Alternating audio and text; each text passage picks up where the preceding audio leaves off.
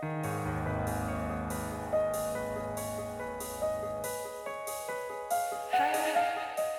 nombre es Mauricio Lechuga y te doy la bienvenida a Postmortem, un podcast donde te comparto las creepypastas y leyendas urbanas más famosas y perturbadoras que están en el fondo de Internet. Si estas historias realmente sucedieron o son retorcidos inventos de alguien, tú lo tendrás que decidir.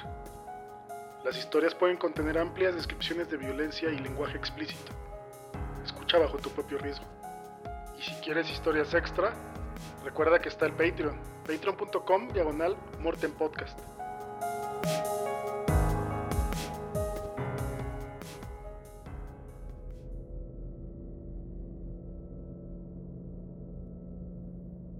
Hola Reddit. Siento no haberles contestado ni siquiera la mitad de la gente. He estado muy ocupado, extremadamente ocupado. Hay tanto que hacer hoy para las preparaciones. Pero regresaré a donde me quedé. Honestamente, no recuerdo mucho de la noche después del accidente. Solo tengo destellos de memorias y no trataré de expresarlas coherentemente aquí. Recuperé mi compostura después de que me había sacudido la conmoción con una siesta. Mis facultades retomaron su funcionamiento de inmediato una vez que había ido al supermercado a comprar algo de comida. El ímpetu del hambre que puede inducir el asombro es extremo. Había inspeccionado la mochila y encontré exactamente lo que David dijo que tendría. Zapatos, un cambio de ropa, dos mil dólares en billetes de 100 y 20 y un manual de viaje Atlas. Aún tengo ese atlas y lo he utilizado cuando estoy viajando. Una vez que tenía comida, agua y el inventario de mis pertenencias, podía comenzar a planear y trabajar. Boté mi ropa de prisionero en un basurero y pagué un corte de cabello para tratar de alterar mi apariencia. Sí, me lavé la sangre en mi cara y cabello antes de salir, obviamente. Cuando me vi en el espejo al terminar, aún me reconocía así que le pagué al estilista para que también me tiñera el cabello. Sé que hay kits de autoteñido que cuestan mucho menos, pero no tenía ningún lugar en donde poder hacerlo. Comprendía que no me podía quedar en esa ciudad porque David sabría exactamente en dónde encontrarme. No tenía idea de cuánto duraría esa tregua, así que no tenía ninguna intención de quedarme ahí una noche más. Compré un boleto de camión hacia un estado adyacente y llegué solo unas horas más tarde. La ciudad que elegí era más grande de la que yo era. Eso fue intencional, para que pudiera tener anonimidad y una mejor selección de servicios para los desahuciados. En esta ciudad pude encontrar una cocina pública que podía utilizar para reducir mis gastos, así como un refugio para indigentes. Sabía que no podría vivir con mis ya decrecientes dos mil dólares, por lo que comencé a ir a la biblioteca para buscar trabajos esporádicos. Tuve que encontrar algo que no hiciera una revisión de antecedentes, debido a la persecución que probablemente habían ordenado en mi contra.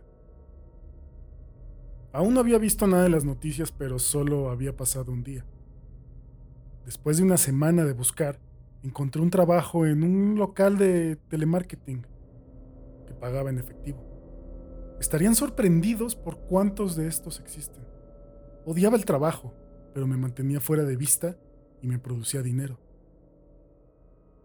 Antes de encontrar un complejo de apartamentos medio vacío y en decadencia en el cual pudiera vivir, dormía en un albergue para indigentes. Pude haberme quedado ahí y haber ahorrado mucho, claro pero odiaba ir y lo evadía tanto como podía cuando llegaba la hora de dormir.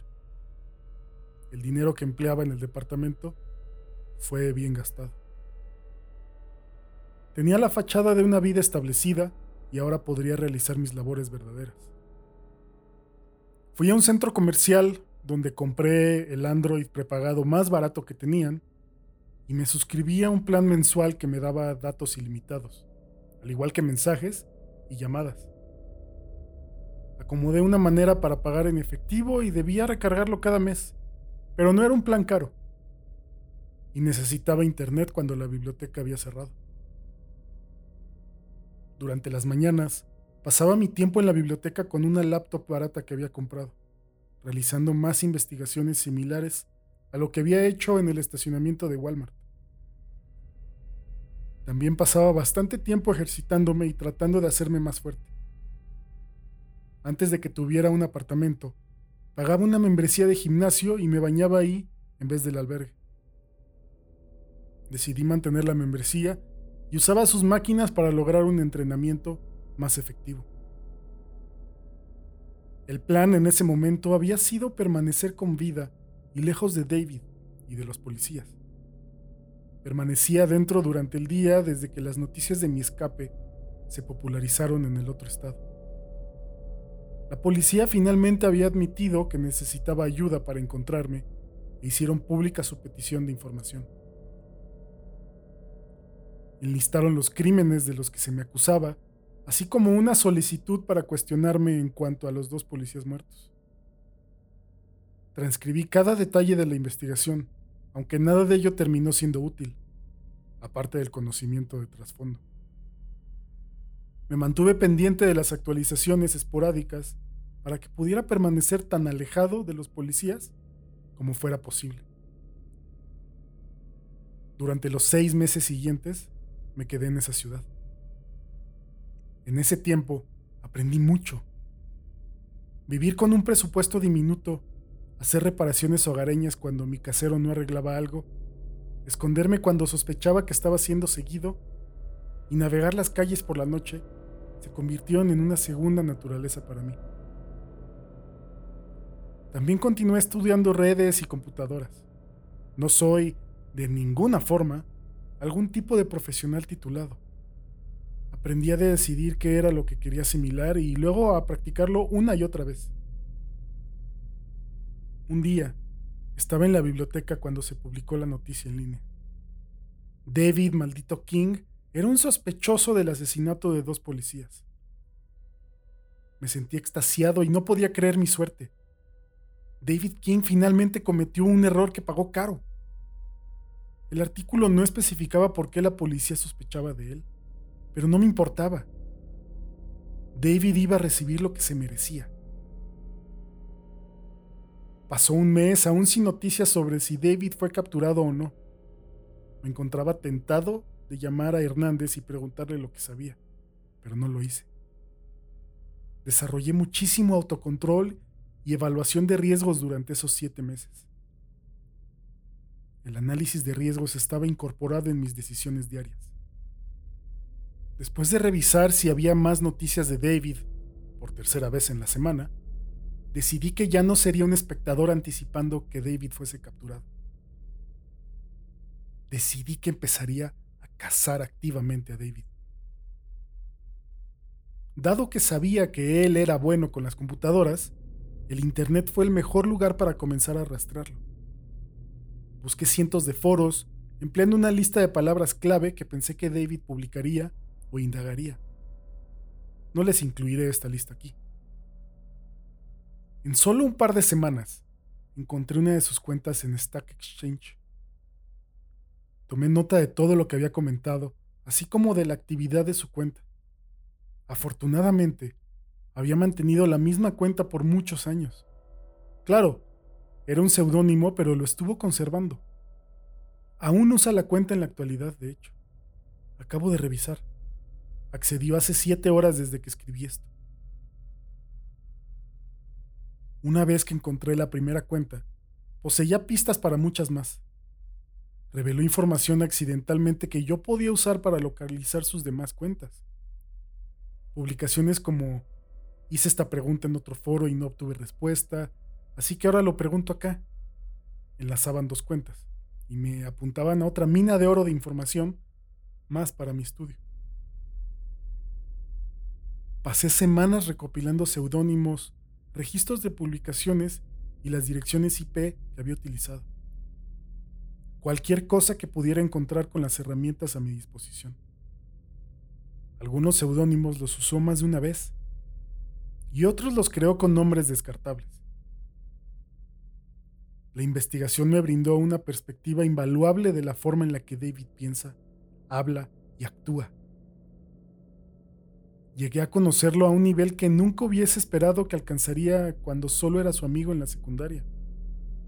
Hizo que mi odio por él creciera, no que decayera.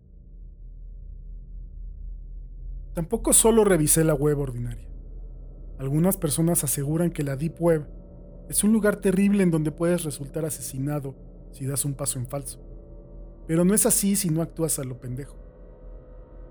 Instalé Tor y comencé a hacer la misma extracción de datos ahora en la web profunda.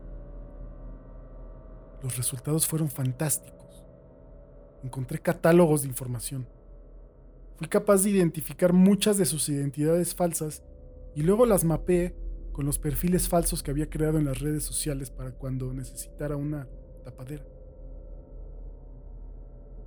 Y todo esto porque insistí en usar los mismos nombres de usuario una y otra vez. ¿Por qué hizo eso? Porque quería que las personas supieran quién era cuando interactuaran con él y que lo respetaran. Debilidad. Un día, solo por diversión, le mandé un mensaje a una de sus cuentas usando mi identidad real. Hice que mi correo fuera visible a propósito. Él lo necesitaría. El correo spam comenzó casi instantáneamente después de eso. Esa respuesta fue tan infantil e impetuosa que me la pasé sonriendo el día entero. Sabía que podía provocarlo. Traté de llamar al instituto psiquiátrico en donde debería de estar el historial de David. Si tenía suerte, podría poner mis manos en otra copia de su evaluación y estudiarla con nuevos ojos. Sin embargo, no tuve tal suerte. David los había llamado y les dijo que no le enviaran copias a nadie porque era víctima actual de fraude. Hmm, cuán irónico, ¿no? Fui capaz de aprovechar las cuentas que más utilizaba para rastrear su ubicación. A veces utilizaba una VPN y a veces no. Recientemente, la semana pasada de hecho, se mudó a una ciudad cercana. Parecía estar siguiendo sus propias instrucciones que le dio a su compañero sobre mudarse después de un par de días. Estaba saltando de ciudad en ciudad, pero sin cruzar el país entero cada vez que se desplazaba. Estaba dejando un rastro serpentino a través del país. Fui a la ciudad a la que se había mudado y recorrí las calles por horas, esperando poder darle un vistazo, la verdad. Fue sencillamente mi suerte que estuviera entrando a un supermercado justo cuando yo estaba saliendo de ahí. No me notó, pero lo seguí hasta donde se estaba hospedando. Por un par de días al menos, supe en dónde se encontraba. Los días siguientes los invertí en vigilancia. Lo observé día y noche, siguiéndolo a todas partes. Pero no vi ningún rastro de que Katie estuviese con él, lo cual tuvo sentido. Su compañero solo llegó a visitarlo una vez. Se quedó por apenas 10 minutos antes de irse en un auto en el que no lo había visto llegar. Eché a perder mi oportunidad de seguirlo dado que no tenía un auto propio. Cuando David se mudó, lo seguí. Dormí en las calles de nuevo, indispuesto a perderlo de vista. Lo seguí de un lado a otro y aprendí demasiado acerca de sus rutinas y hábitos. Había aprendido tanto acerca de mi enemigo y de mi némesis que finalmente estaba listo para confrontarlo por última vez. Y ahora, queridos lectores, llegamos al meollo de la historia. Este es el punto focal al que esta serie completa ha conducido. Hola David King. Sé que estás leyendo esto. Veo que lo revisas durante tu rutina de café por las mañanas en Starbucks. Te tomó unos días encontrarlo, pero sabía que lo encontrarías si contaba la historia hasta el final y amasaba suficiente popularidad. Mientras más personas se interesaron, más probable era que lo notaras. Y ahora estás aquí. Me encuentro sentado afuera, pendiente de ver tu expresión cuando llegues a esta parte. Este es el punto culminante de la serie. Lo escribí todo para este momento. Has leído cada comentario. Te he visto bajando por la sección y abriendo subcomentarios para ver lo que dicen. Estás muy interesado en lo que todos tienen que decir. Y la única cosa que puedes concluir por los comentarios es esta. Todos aquí te odian. Todos y cada uno. Ahora miles de personas te odian. Muchos de ellos me han ofrecido tiempo, talento e ingenio canalizados hacia tu destrucción absoluta. He rechazado su ayuda hasta ahora. Quiero que me regreses a Katie. Toda mi persecución no me ha dicho lo que realmente importa, en dónde se encuentra. Así que estoy utilizando esta publicación para contactarte. O me regresas a Katie, o le distribuyo todo acerca de ti a todas estas personas que te odian. Conozco seudónimos, direcciones, números telefónicos, comentarios que confiesan actividad ilegal, números de seguridad social, licencias para conducir, pasaportes, nombres de cuentas en línea, todo. Y la policía también lo tendrá. Te he estado rastreando por tanto tiempo, David. Esas primeras líneas en cada una de mis publicaciones, en las que decía, por ejemplo, que casi me habías descubierto, eran mentiras. Te he estado observando desde la distancia durante la totalidad de la publicación de estas historias. Ahora mismo, mientras estoy a punto de presionar el botón de publicar, acabas de comprar un sándwich en Jimmy John's. Un sándwich de albóndigas. Actualmente es un sábado 2 de julio a las 7.32 pm. Ahí está tu prueba de que estoy cerca. ¿Ya estás convencido? Lleva a Katie a Wells Park a las 10 de esta noche y deshazte de tu compañero. Si no apareces, distribuiré toda la información que tengo y dedicaré el resto de mi vida a actualizarla y proporcionársela a cualquiera aquí que quiera hacer algo al respecto. He programado una distribución automática de tu información. Se publicará por medio de mensaje privado a todas las miles de personas que han comentado en estas publicaciones. Y se esparcirá mucho más. La distribución programada sucederá a las 3 de la madrugada de esta noche, a menos que esté aquí para detenerlo. Para todos los demás que están leyendo esto, subiré otra publicación en al menos 48 horas. Me daré ese tiempo de reserva para poder responder en caso de que David intente algo estúpido. Si no escribo una actualización y la información es liberada, sabrán lo que pasó. Todos me han preguntado qué es lo que pueden hacer para ayudarme. Si reciben la información, hagan lo que deban de hacer. Nos veremos muy pronto, David.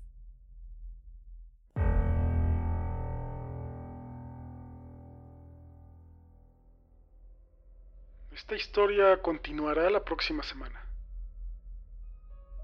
Llegamos a la penúltima parte de esta historia y nos damos cuenta que Sander no estaba tan despistado como lo pensábamos. ¿Logrará rescatar a Katie? ¿Qué pasará con David? ¿Qué pasará con nuestro protagonista? Acompáñame la próxima semana para saber. Si tienes alguna duda, comentario, sugerencia, me quisieras compartir alguna historia que te parece atractiva, no dudes en hacerlo. Me puedes encontrar en Morten Podcast, en las redes, y por ahí me puedes hacer llegar tus mensajes. También te recuerdo que en Patreon podrías eh, encontrar más historias exclusivas para la gente que me apoya a través de la plataforma. Y para no hacer esto mucho más largo, me despido y espero que nos escuchemos la próxima semana.